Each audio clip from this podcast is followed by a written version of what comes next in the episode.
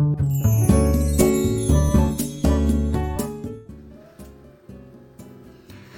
い、おはようございます。愛知県岡崎市のオーラムという一人サロンで美容師をしてます。カナダと申します。このチャンネルでは一人サロンの美容師様にお役に立てそうな情報や大人女性の美容のこと髪のことなどを毎朝7時に配信しています。はい、えー、今日はですね僕が成人式の仕事をしない理由っていうのをお話ししようと思いますあのもうこれは一人サロンになる前からなんでまあもう結構10年ぐらい前から僕のお店では成人式の仕事を一切してないんですね。でその理由を今回お話ししようと思うんですけど、えー、理由は大きく分けて3つあります。えー、1つは当日前後の営業に支障が出る。で2つ目は、えー、客層が違う。で3つ目は労力が余分にかかる。この3つが僕が成人式の仕事をやらない理由です。えまず1つ目の、え理由で理由なんですけど、まあ、当日前後の、え営業に支障が出るっていうことですね、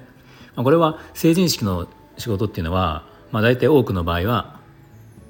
早朝、まあ、早朝というか深夜ぐらいから始まって、まあ、朝方終わるっていう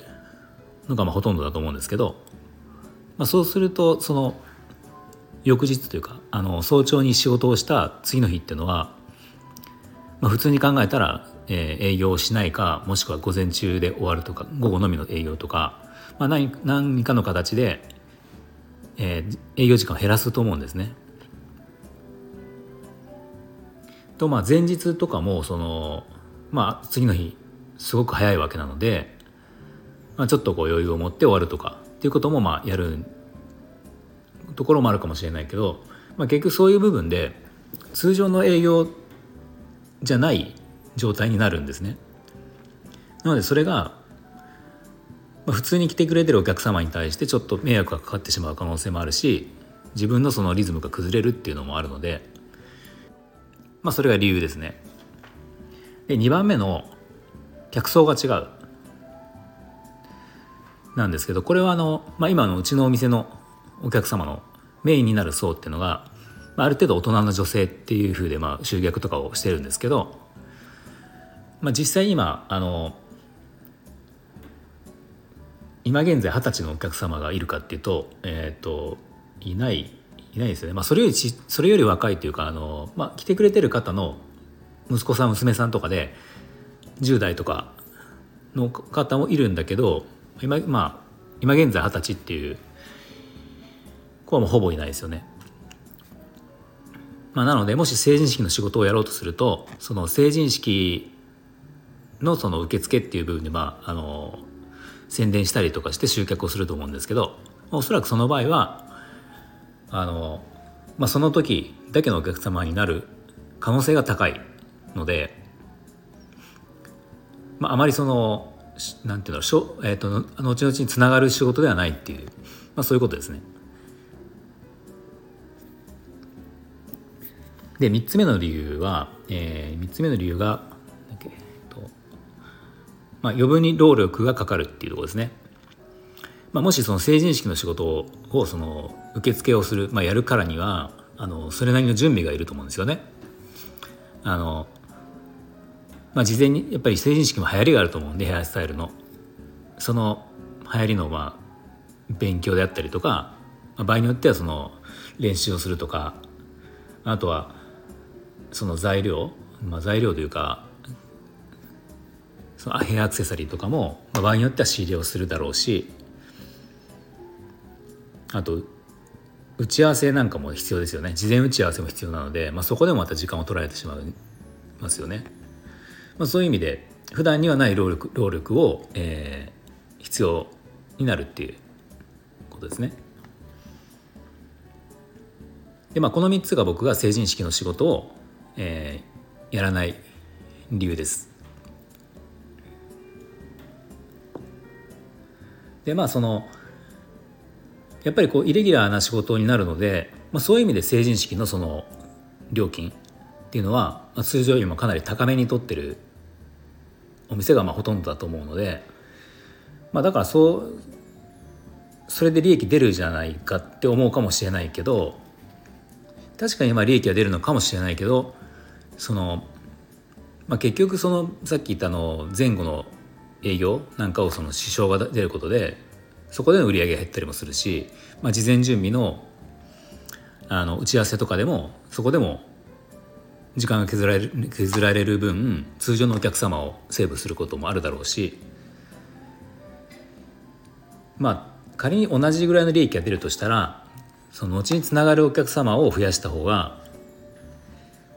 まあ特に小規模サロンの場合一人サロンとか小規模サロンの場合はいいんじゃないかなっていうので、まあ、僕はそういう判断になってますね。なので、まあ、あの何度か顧客のお客様にその成人式やってもらえないって言っていただいたことがあったんですけどその場合もあの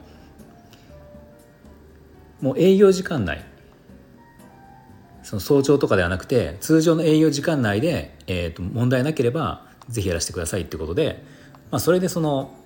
まあその着付けはできないので部屋のみなんですけど、うん、そうやってややらせてもらったことはまあ実際ありますけど時間外のやつっていうのはもうほぼもうここ10年やってないですね。まあ、もちろんその利益のことじゃなくてその単純に成人式に関わりたいとかあのその仕事がしたいっていうふうだったらまあそういうことを考えずにもちろんやるのもありだと思うんですけど、まあ、僕の場合は、えー、そういう考えでもう10年ぐらい前からももっと前かなあの成人式の仕事は、まあ、一切やってないですね。まあ、こういったこともあの結構固定観念で美容室美容室はもう成人式をやるみたいな昔からやるもんだからやるみたいなことでやる人も、ね、いるかもしれないけどやっぱりいろいろ時代も変わってって成人式も今、まあ、美容室でもやってるけどなんかその着物のレンタルするようなところとかでもそのヘアメイクの受付してたりとか、まあ、結構そういう場所でやる人も多いですよねなんかあの美容室以外でっていう。なので、まあ、必ずしも今美容室でやることだけがあの普通ではなくなってるのでまああまりそこにその普段の仕事以外のところを、取りに行くのも、まあ、ちょっとそのまあ、僕を僕の今の営業してる内容だと合わないのかなっていうので、うん、あのうちはやってないですね。はいでは今日の内容が少しでも役に立ったと思ったらいいねボタンを押していただけると嬉しいです。また今後も僕の放送を聞いていただける方は、えー、ぜひフォローもよろしくお願いします。では今日も最後まで聞いていただいてありがとうございました。